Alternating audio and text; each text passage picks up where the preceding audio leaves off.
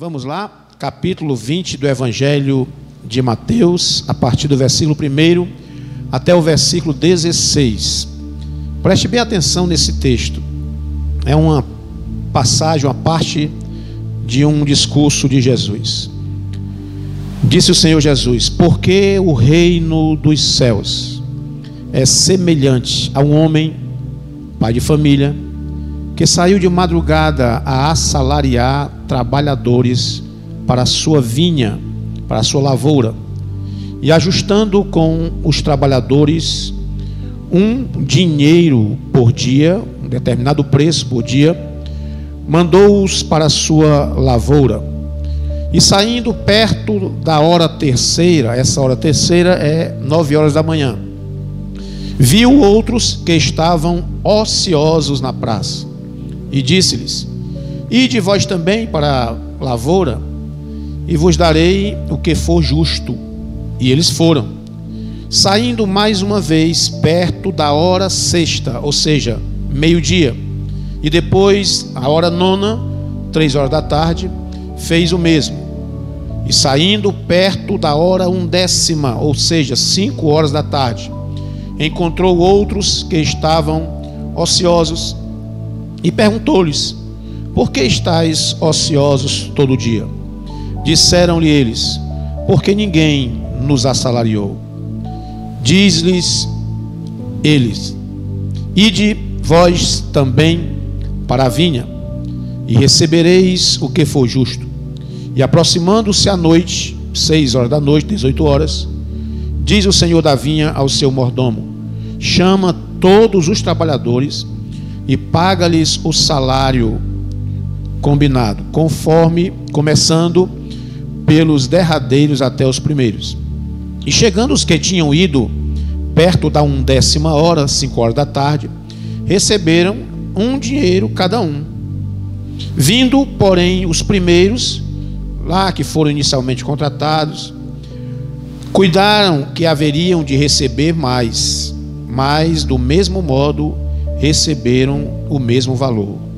E recebendo, murmuravam contra o pai de família, dizendo: Estes últimos trabalharam só uma hora, e tu os igualaste conosco, que suportamos a fadiga e a calma do dia.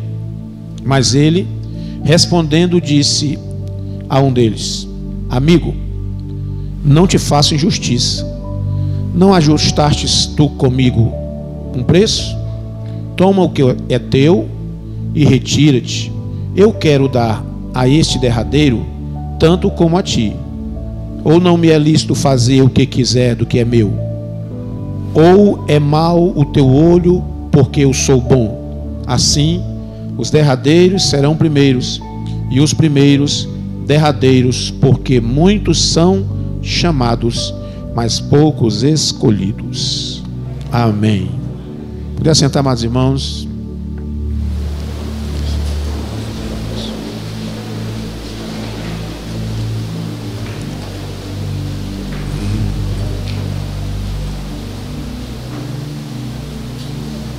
Resumidamente, essa parábola ela traz a história de um homem que saiu a contratar, contratar trabalhadores e cedo do dia contratou alguns, mais tarde outros e mais tarde ainda outros.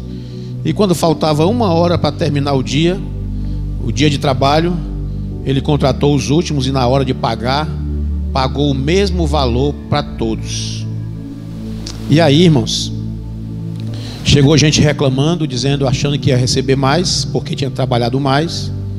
Mas esse patrão, ele disse: Rapaz, eu faço o que eu quero com o meu dinheiro.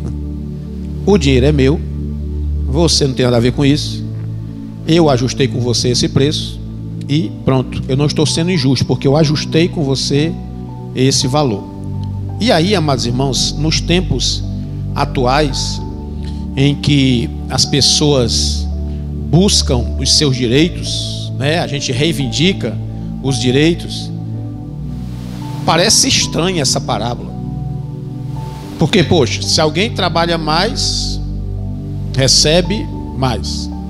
Se alguém trabalha menos, seria justo receber menos. Nessa consciência que nós temos agora sobre os nossos direitos, a gente acha estranho. Aliás, nós estamos num tempo em que a gente reivindica muitos direitos, mas somos remissos ou vagarosos em cumprir os nossos deveres, né?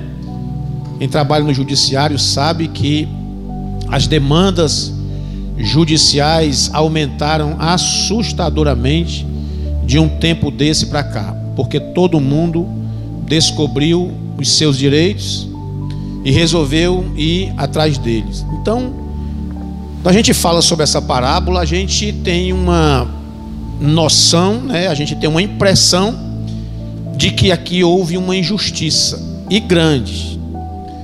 E a gente fica pensando assim, porque Jesus estava utilizando essa parábola, essa história que ele criou, para falar sobre o reino de Deus. E ele vai dizer que explicar o reino de Deus com essa parábola é estranho. Porque como é que a gente vai compreender, conceber o reino de Deus, onde o Senhor Deus, onde tudo é justiça? Como é que a gente vai compreender esse reino com uma comparação com uma situação aparentemente injusta? Ou seja, salários, salário igual para jornadas de trabalho desiguais. É simples a gente entender isso quando a gente se lembra que o Senhor está falando sobre o reino dos céus, porque no reino dos céus impera a graça. E graça é o que? Favor sem merecimento. Então aqui os trabalhadores estavam reivindicando merecimento. Eu mereço receber mais porque eu fui contratado mais cedo. Mas aqui vem a primeira lição: reino de Deus impera a graça. E graça prescinde, abre mão, não leva em conta o merecimento. Porque se nós se fôssemos merecedores do reino dos céus, Nenhum de nós teríamos direito, porque realmente não somos merecedores. Mas eu quero agora, a partir de agora, mas irmãos, nós queremos destrinchar essa parábola e vamos aqui extrair dela, procurar extrair nove lições bem especiais para nós compreendermos o reino dos céus. Primeiramente, nós podemos afirmar que essa lavoura, como já dissemos, é o reino de Deus. Jesus mesmo diz no versículo 1: Porque o reino dos céus é semelhante a. Aí ele começa a narrar a parábola. Segundo, o dono da lavoura é o próprio Deus.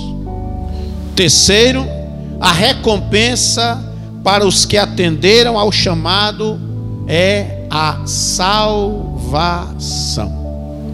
Esse foi o salário, será o salário pago para todos que quiserem aderir, entrar no reino de Deus. Então, partindo desse princípio, focado agora em que nós já sabemos que a lavoura é o reino de Deus, o dono da lavoura é o próprio Deus e a recompensa é a salvação. Vamos aqui para essas nove lições. A primeira delas é que a parábola vai dizer que o próprio dono da lavoura ele saiu a contratar. Perceba que não foram os trabalhadores que foram bater na porta dele para pedir emprego, embora estivessem necessitando. Mas o dono mandou contratar. O dono saiu a contratar. Isso, isso significa, amados irmãos, que se cumpre o que está escrito em João 15 e 16, quando o próprio Jesus diz o seguinte: Não foram vocês que me escolheram, não, mas eu escolhi vocês. É o Senhor dizendo: Eu mesmo antes que alguém batesse na minha porta pedindo o emprego, a salvação, o salário, eu saí a procurar vocês. Então nós somos alvo da graça de Deus. Estávamos lá nesse mundão por aí, de repente o Espírito Santo chega, bate a porta do coração e nos convida para fazermos parte, para sermos empregado desse empregador maravilhoso. Isso não vem de vós, aleluia, é dom de Deus. Pela graça nós somos salvos mediante a fé. Isso não vem de, de, de nós, é dom de Deus. É Deus que coloca fé no coração dos homens. É Deus que coloca e ele faz o convite, ele mesmo antes de nós tomarmos alguma atitude, ele primeiro sai para nos contratar. Paulo escrevendo a Timóteo na sua segunda carta, capítulo 4, capítulo 2, versículo 4, ele diz que Deus quer, Deus quer, Deus quer que todos os homens se salvem e venham ao conhecimento da verdade. Noutras palavras, e aplicando aqui a essa parábola, o Senhor Deus sai a contratar, a chamar, e ele desejaria, ele deseja que todo mundo seja salvo. A Bíblia diz: Deus amou o mundo de tal maneira, o mundo, o mundo, a humanidade toda e deu seu filho unigênito para que todo, para que todo aquele que nele crê seja contratado, não pereça, mas tenha a vida eterna. Então o propósito de Deus é salvar a todos. E existe, amados irmãos, dentro de cada um de nós um anseio pela salvação. Dentro do ser humano existe essa vontade de se salvar. E essa vontade é o chamado de Deus que às vezes nós nem sabemos identificar. Nós só sabemos que precisamos de algo. Você que está aqui nessa noite e, e, antes não tinha experimentado o Espírito Santo de Deus habitar em você, antes de você entregar sua vida a Jesus, você vivia à procura de algo e nem sabia o que era.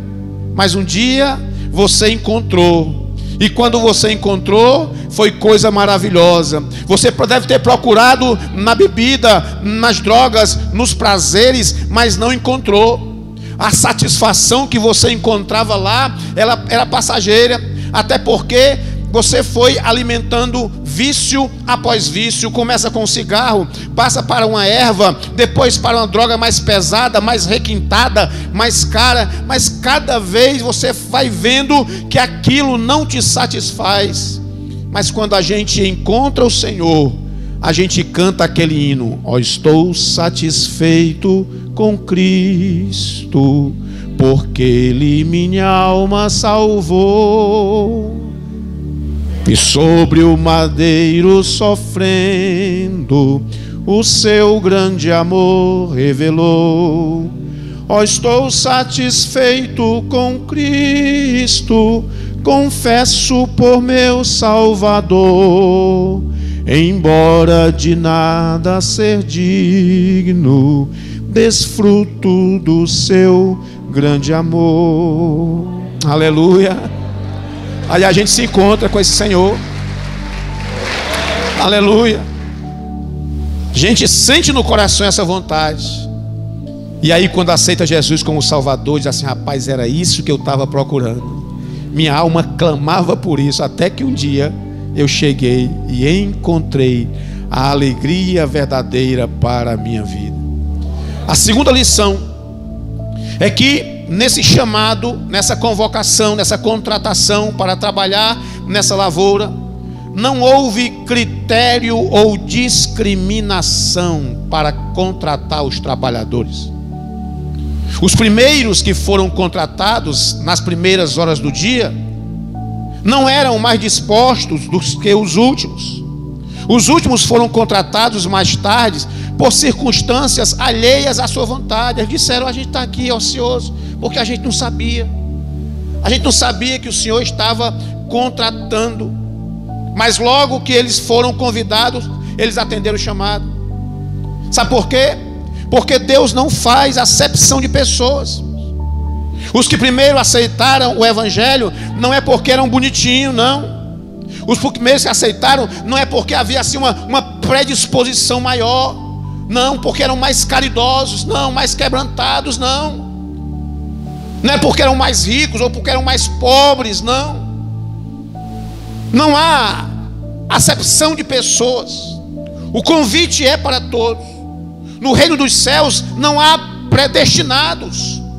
Somos todos iguais, afinal de contas, a Bíblia diz que todos pecaram e perderam a glória de Deus. Destituídos estão da glória de Deus.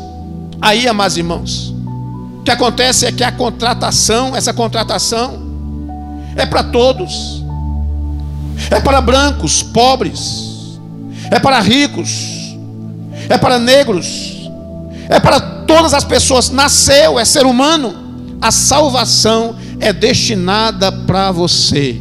Terceira lição: tratava-se de um contrato de trabalho, e por ser um contrato, dependia da vontade do trabalhador. Como assim? Você sabe disso? Você sabe que para você firmar o contrato de trabalho com algum patrão, preciso que haja uma conjugação de vontades. Era um convite, escute, era um convite. E portanto estava sujeito à manifestação da vontade da outra parte. Perceba, que o Evangelho é assim. Ele é um convite para servir, não é uma caçada para escravizar, não. Quem faz isso é o inimigo das nossas almas, que ele vive a nossa caça para nos escravizar. Escravo é, é diferente do trabalhador contratado.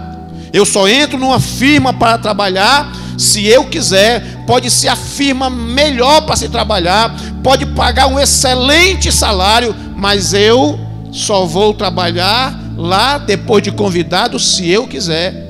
Não tem quem me force trabalhar, eu não quero. É necessário uma conjugação de vontades.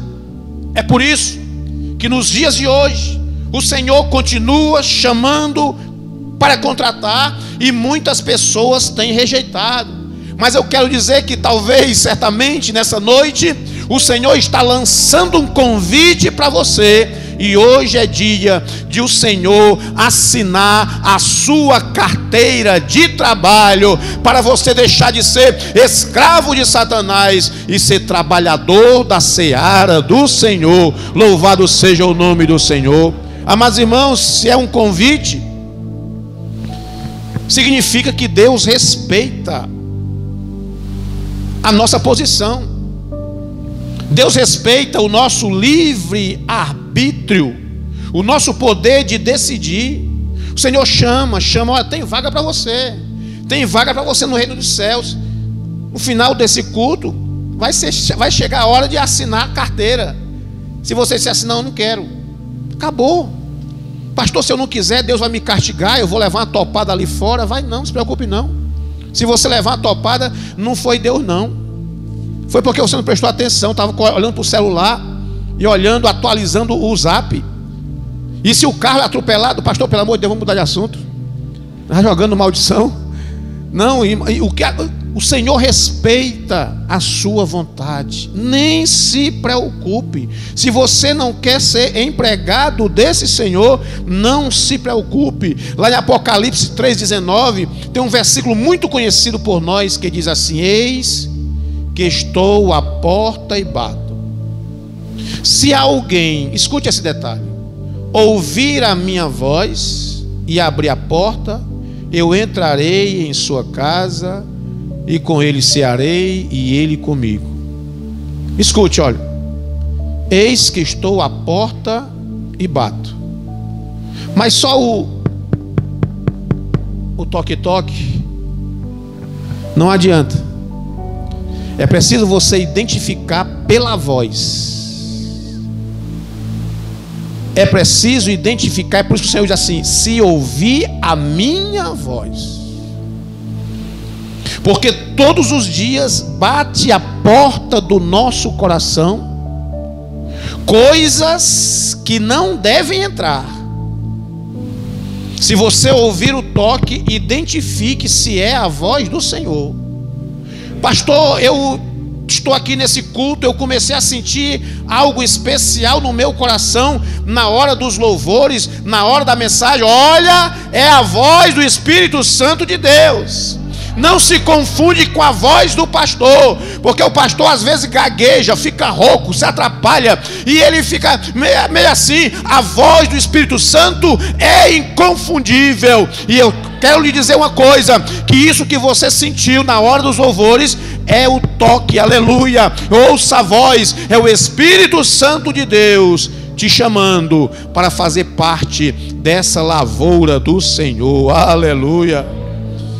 E ele só quer uma resposta, irmãos. O Senhor só quer uma resposta. Perceba que a parábola diz que ele saiu a contratar e disse: Só você quer vir?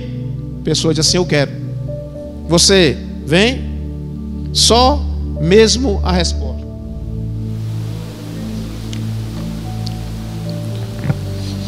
Não, não precisa deixar currículo.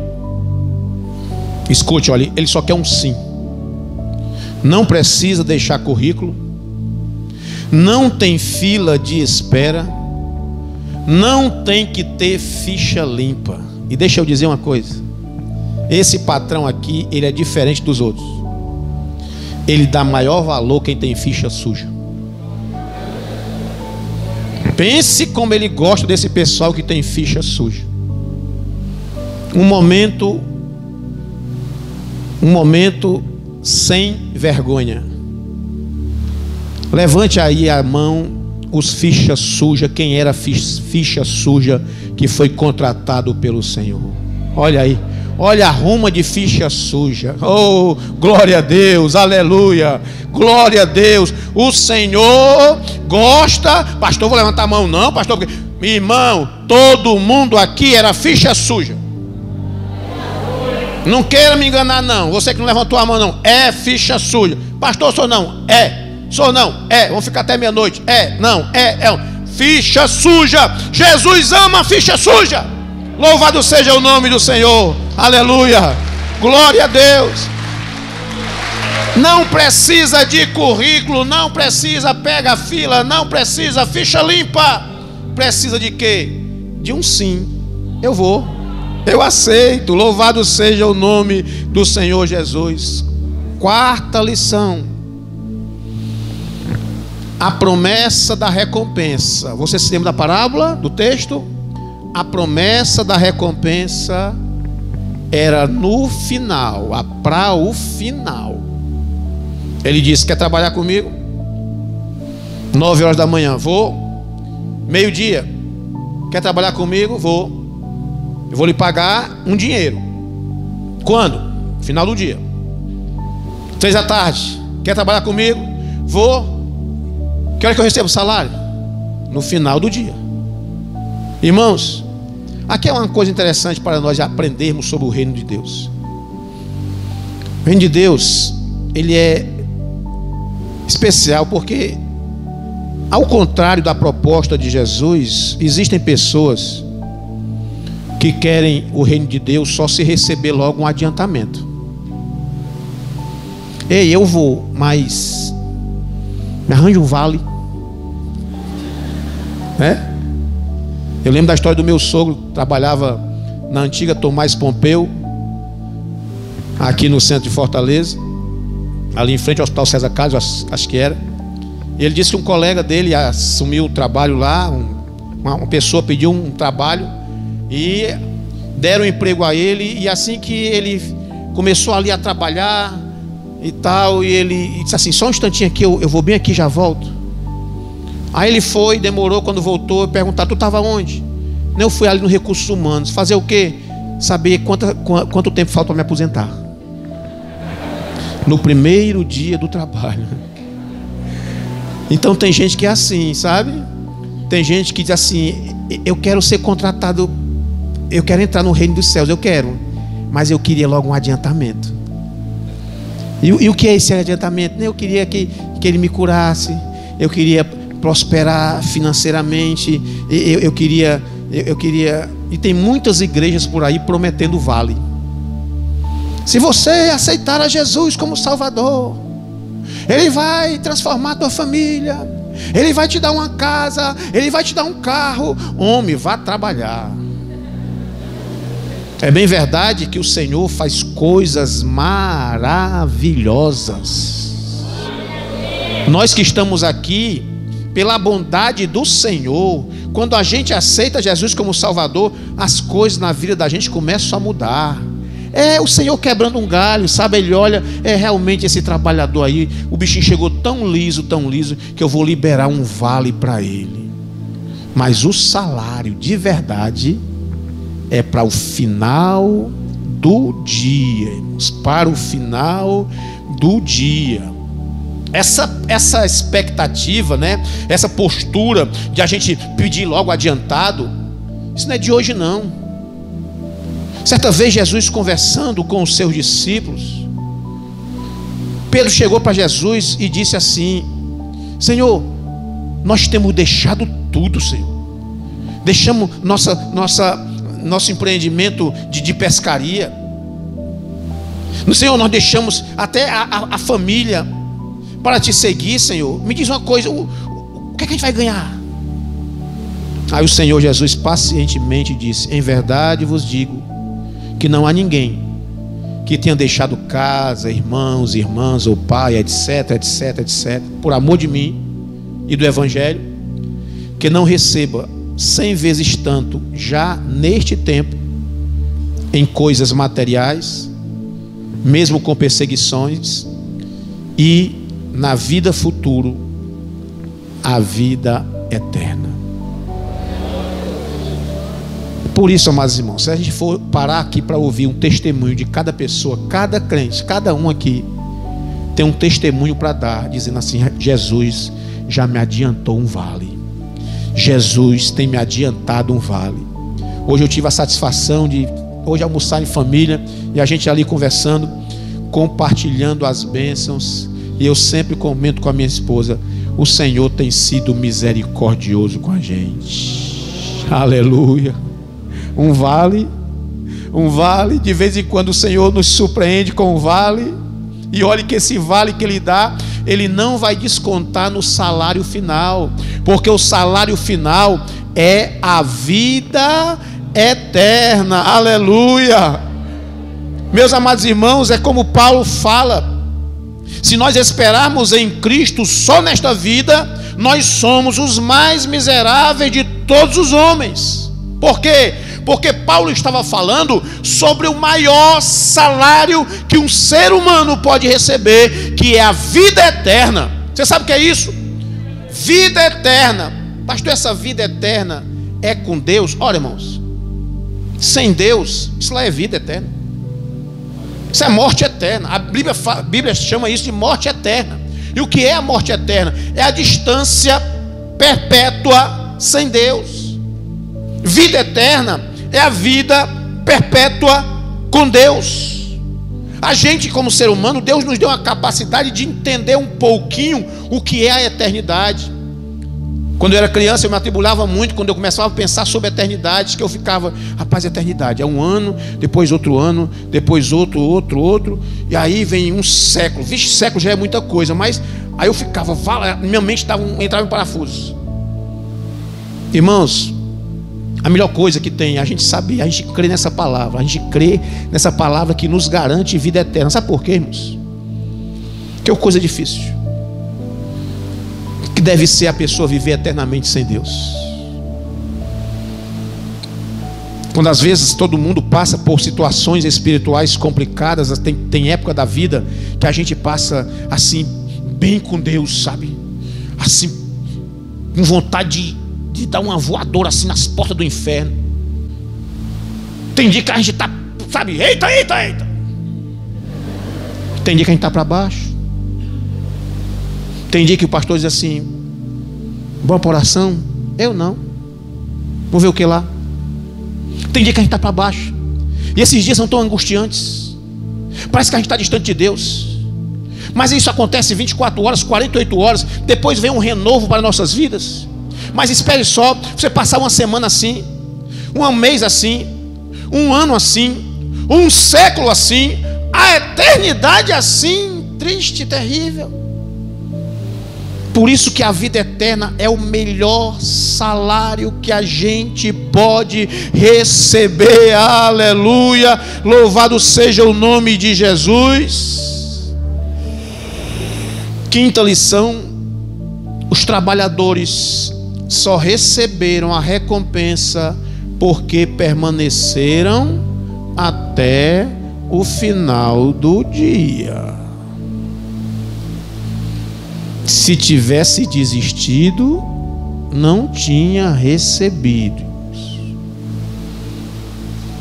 A nossa realidade, trazendo para a vida cristã, existem aquelas pessoas que atenderam o chamado. Opa, eu quero. Bota meu nome aí. Eu quero esse emprego aí. Eu quero Deus como meu patrão. É admitido. Começa, passa uma semana, tendo Deus como seu patrão, um mês, daqui a pouco a pessoa, uh -uh, vou largar esse emprego. Esses trabalhadores só receberam o salário porque ficaram até o final do dia. Ontem nós estávamos ali na congregação do João 23, no um encontro de professores, e a gente estava comentando sobre isso. As dificuldades que nós temos, não nós, mas as dificuldades que as pessoas têm de se manterem na igreja. Você já imaginou? Olha, nós passamos aqui no Monte Castelo como supervisor dessa congregação em 2011, 2012. Naquele tempo, a igreja estava quase desse jeito, talvez um pouquinho menos, um pouquinho menos talvez. 2011, nós estamos nós estamos em que ano? Mesmo jeito, mesmo tamanho. Todo domingo aceita gente aqui, Jesus, todo domingo. A gente tem um grupo de supervisores que a gente é, compartilha a quantidade de vidas, como é que foi o culto, o culto é uma benção.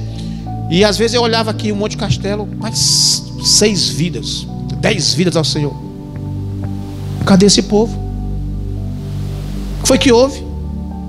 Foram trabalhadores que foram contratados. Assina minha carteira, assina aí. Mas no meio do caminho, desistiram. Quem desiste, não recebe o salário, irmãos. Quem rescinde o contrato, esses aqui só receberam porque foram até o final Paulo escrevendo a Timóteo, ele vai dizer: Olha, Timóteo, eu combati o bom combate, eu acabei a carreira, ou seja, eu fui até o final, guardando a fé. Desde agora me está guardada a coroa da justiça.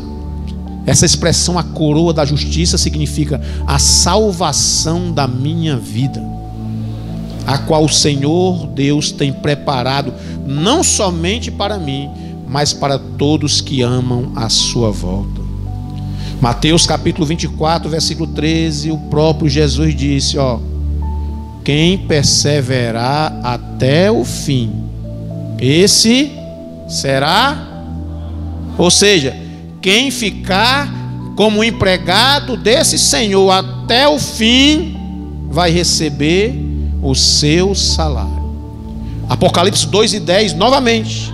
Ser fiel até a morte, e dar-te-ei a coroa da vida.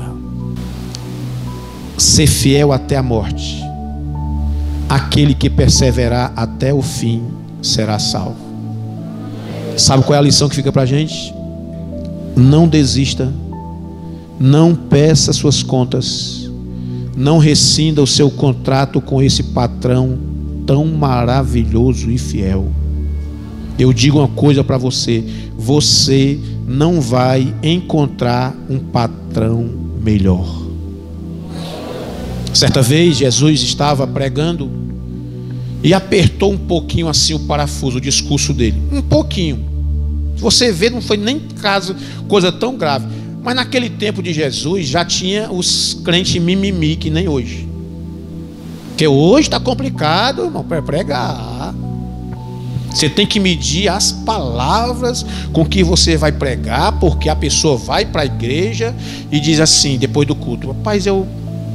Aquele pastor. Diz aí que eu não fui muito com a cara dele, não. Porque ele prega assim meio duro. Começou dando um carão na gente porque a gente não estava cantando. Eu sou obrigado a cantar. Eu não fui com a cara dele, não.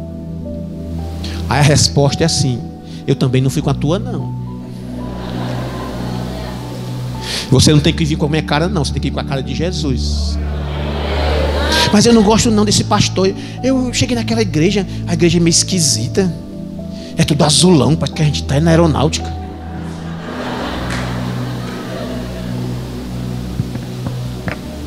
É, tem um ar-condicionado, não, mas eu vou procurar outra igreja.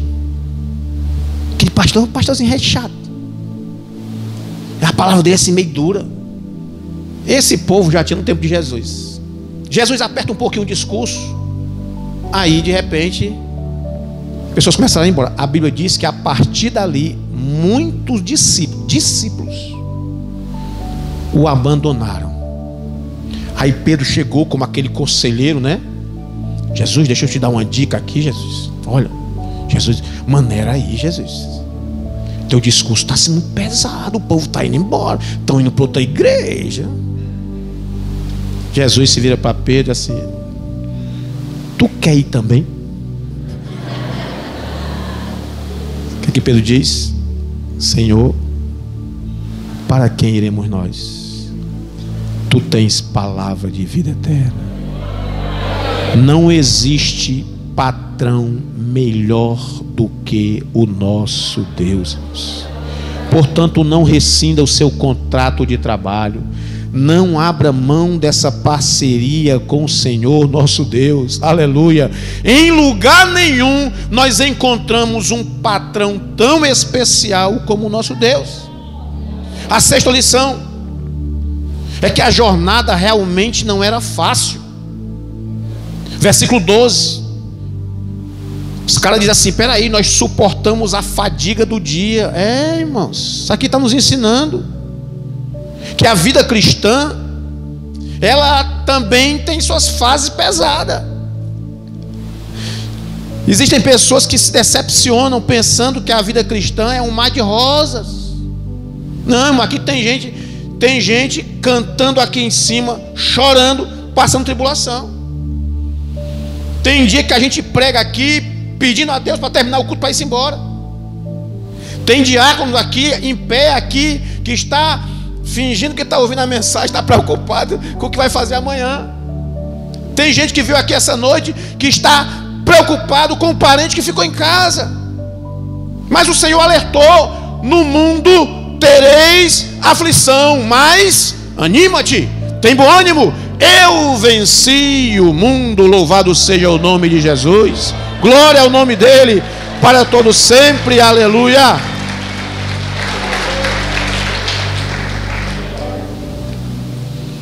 Passando em frente a uma igreja acolá, eu vi na internet, tinha uma placa em frente a uma igreja.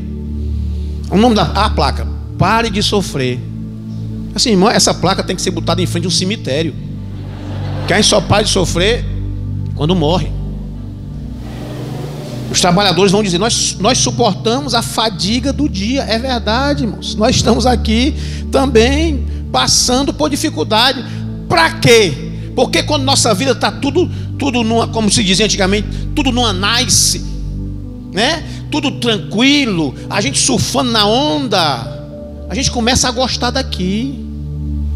Lá no Egito foi assim, o povo começou a gostar do Egito, aí o Senhor, e esse povo aí está gostando, aí não é a terra deles, eles precisam ir de volta para Canaã. O negócio começou a apertar para eles. Às vezes o crente tem que passar por dificuldadezinha para dizer assim: aqui não é meu descanso. Meu descanso é no céu. Lá não tem perturbação, lá não tem tribulação, lá não tem doença, não tem vizinho enchendo o saco, lá não tem nada disso. Lá é o céu. para a gente amar a vinda do Senhor, amar o céu, ficar com a expectativa no céu, irmãos. Nesse mundo nós temos tribulação. Jesus disse: Quem quiser vir após mim, negue-se a si mesmo, né? Entra no carro, senta aí numa almofada, foi? Tome a sua cruz e me siga. Tome a sua cruz e me. Cada um de nós aqui tem uma cruz para carregar, irmãos. Vida cristã não é esse masão de rosa que estão pregando por aí, não. Mas uma coisa é certa, é diferente. A gente está nesse mundo na expectativa de que um dia todo sofrimento vai cessar, toda dor, aleluia. O céu é o lugar onde nós não teremos mais pranto, mais dores. O céu é um lugar onde não haverá mais lamento, saudades, não. O céu é esse lugar real que o Senhor nos prometeu, irmãos irmãos. Mas por enquanto, vamos nós carregando a nossa cruz aqui até o dia de Jesus chamar, porque vai chegar o dia de Ele também nos chamar. Sétima lição: depois que foram contratados aqueles trabalhadores, escute isso. Aqueles trabalhadores, depois que foram contratados, eles trabalharam exclusivamente para aquele patrão. O que, que significa isso? Existem pessoas que pensam que pode aceitar o convite do Senhor e continuar servindo o patrão anterior também. No reino de Deus não há acumulação de emprego. Não dá para servir a dois senhores. Esse patrão, ele é ciumento. Esse patrão é assim, ou trabalha só para mim, ou não trabalha. Mas se, se eu. E, e, e, o Chaves, né? E se eu. E se eu, e se eu trabalhar de noite, se eu estiver aqui todo culto e, e de dia eu fizer uma viração? Aqueles trabalhadores trabalharam exclusivamente para aquele patrão depois que foram contratados. Mateus 6 e 24. Olha essas palavras de Jesus. Ninguém pode servir a dois senhores, porque ou há de odiar um e amar o outro, ou vice-versa. Existem pessoas que querem conciliar luz e trevas, servir a Deus, mas não largar os vícios virar evangélico e continuar com a sua vida de prostituição. Louvar a Deus com os lábios e com os mesmos lábios entoar canções que não louvam a Deus.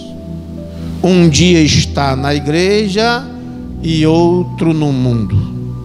Lá no Guanabara eu evitava falar essa expressão, uma expressão antiga que dizia assim: é o crente Raimundo, é um dia na igreja, outro dia no mundo. Aqui tem Raimundo, não tem? Cadê o irmão Raimundo? Então eu vou mudar de também. Aqui tem algum Edmundo? Então a partir de hoje nós vamos chamar de Edmundo. O crente Edmundo é um dia na igreja e o outro no mundo. Não dá, irmãos. Não dá. Esse patrão é ciumento. Pastor, mas o que, que tem? Conheço tanta igreja por aí, eu também. Estão alargando as portas das igrejas. Venha, venha, venha, venha. Aqui você pode é tudo. Aqui pode. Não pode entrar no céu. Estou dizendo que esse pastor é chato? Chato é tu.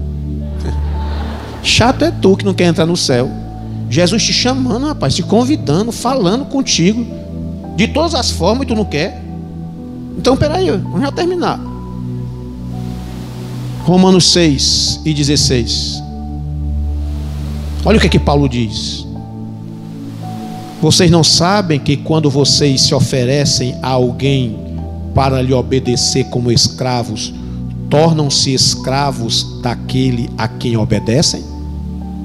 Escravos do pecado que leva à morte, ou da obediência que leva à justiça? Você quer ser escravo de Satanás ou quer ser empregado de Jesus? Aquele que você escolhe para ser seu chefe, você vai obedecer às ordens dele. É simples assim. É tão simples. Você não pode ser empregado da Mercesa e obedecer a, ao patrão do Frangolândia. Não, você é empregado da Mercedes. Quem manda, quem dá as ordens é o patrão da Mercedes. A coisa é tão simples de entender e até didática. Eu quero lhe dizer para você que você toma uma atitude hoje. Pare com essa vida dúbia. Como Elias dizia, pare de cochear em dois pensamentos. Faça como Paulo, Gálatas 2 e 20. Eu já estou crucificado com Cristo, eu vivo, não mais eu, mas Cristo vive em mim. As ordens vêm dele, as instruções vêm dele, o projeto para a minha vida vem dele. Eu não mando mais em mim, eu entreguei a minha vida a esse patrão. As ordens vêm dele e eu vou ser obediente a ele. Louvado seja o nome de Jesus. Oitava e penúltima lição. O dono da vinha, ele contratou durante o dia. A Bíblia vai dizer que ele contratou até as cinco horas da tarde. O dia se encerrava às seis. Então, durante o dia ele contratou, enquanto a noite não chegou. Perceba que ainda havia vagas para emprego. Irmãos, Deus está chamando os homens, as pessoas, a todo momento. Existem aqueles que são logo encontrados, são chamados e respondem logo ao chamado. Outros vão sendo encontrados pelo dono ao longo da vida. Existem outros que são encontrados à beira da morte. Por exemplo,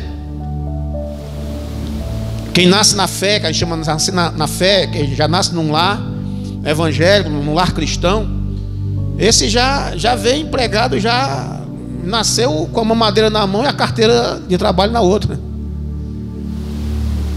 Assim, eu, eu falo por mim, eu nasci num lar evangélico, tem outras pessoas aqui que nasceram também não é evangélico.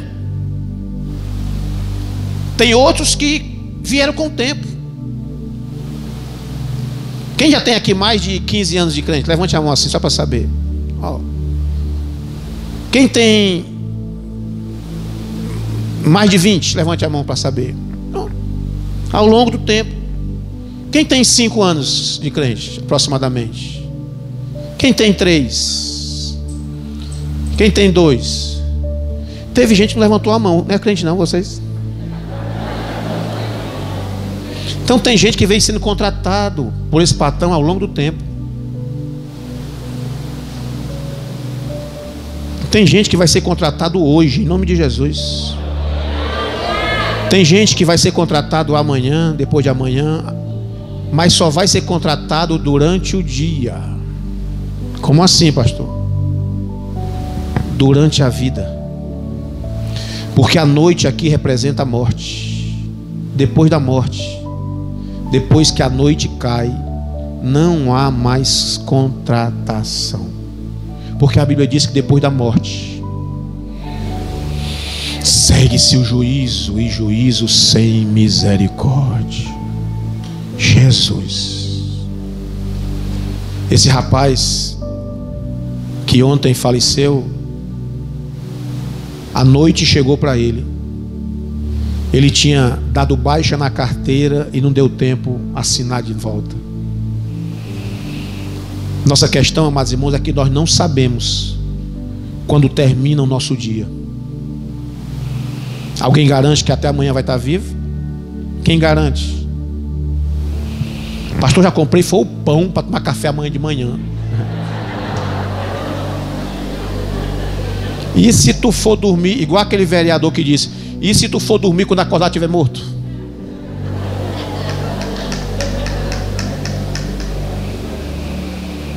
Meu Deus, meu Deus, meu Deus, meu Deus. Para finalizar, a nona lição que se extrai dessa parábola: o salário foi o mesmo para todos. Graças a Deus. Do mesmo jeito que o salário do pecado é igual para todos. Qual é o salário do pecado, irmãos? A morte, morte eterna sem Deus. Do mesmo jeito, a recompensa para seguir a Cristo é a mesma para todos. Essa parábola não está falando de galardão, de recompensa. O galardão, a recompensa é uma outra coisa, uma outra matéria que a Bíblia fala sobre a recompensa pelas nossas obras. As nossas obras, elas não salvam, elas são uma autenticação de que nós somos salvos, mas elas não salvam. A, a, a, o galardão é a recompensa pelo que nós fazemos aqui na terra para o reino do Senhor. Mas só recebe essa recompensa quem receber o salário chamado salvação. Queridos irmãos, tanto faz ter nascido na fé como eu nasci, ter nascido, ter aceitado Jesus há 20 anos, como os outros irmãos aqui, há 10 anos, 5 anos, como ter aceitado Jesus hoje. O salário vai ser o mesmo, a salvação. Todos nós vamos nos encontrar no céu. Aleluia!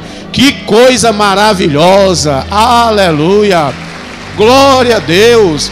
vou me encontrar lá com meu avô, vou me encontrar com os pastores do século passado, nós vamos nos encontrar com os irmãos de todos os lugares do mundo. Nós vamos encontrar com John Wesley, nós vamos encontrar com, com Calvino, nós vamos encontrar com Pedro, Paulo, João, Tiago, Mateus, nós vamos encontrar com Abraão, Isaac e Jacó. Nós vamos todos nos encontrar, porque o nosso salário é o mesmo, é a salvação garantida por Deus na cruz do Calvário. Louvado seja seja o nome de Jesus. Eu tenho uma, mais uma coisa só para fechar. A gente fala dessa relação empregatícia, é, patrão, empregado. Mas olha, lá em João 15, 15, só para nós, só para nós.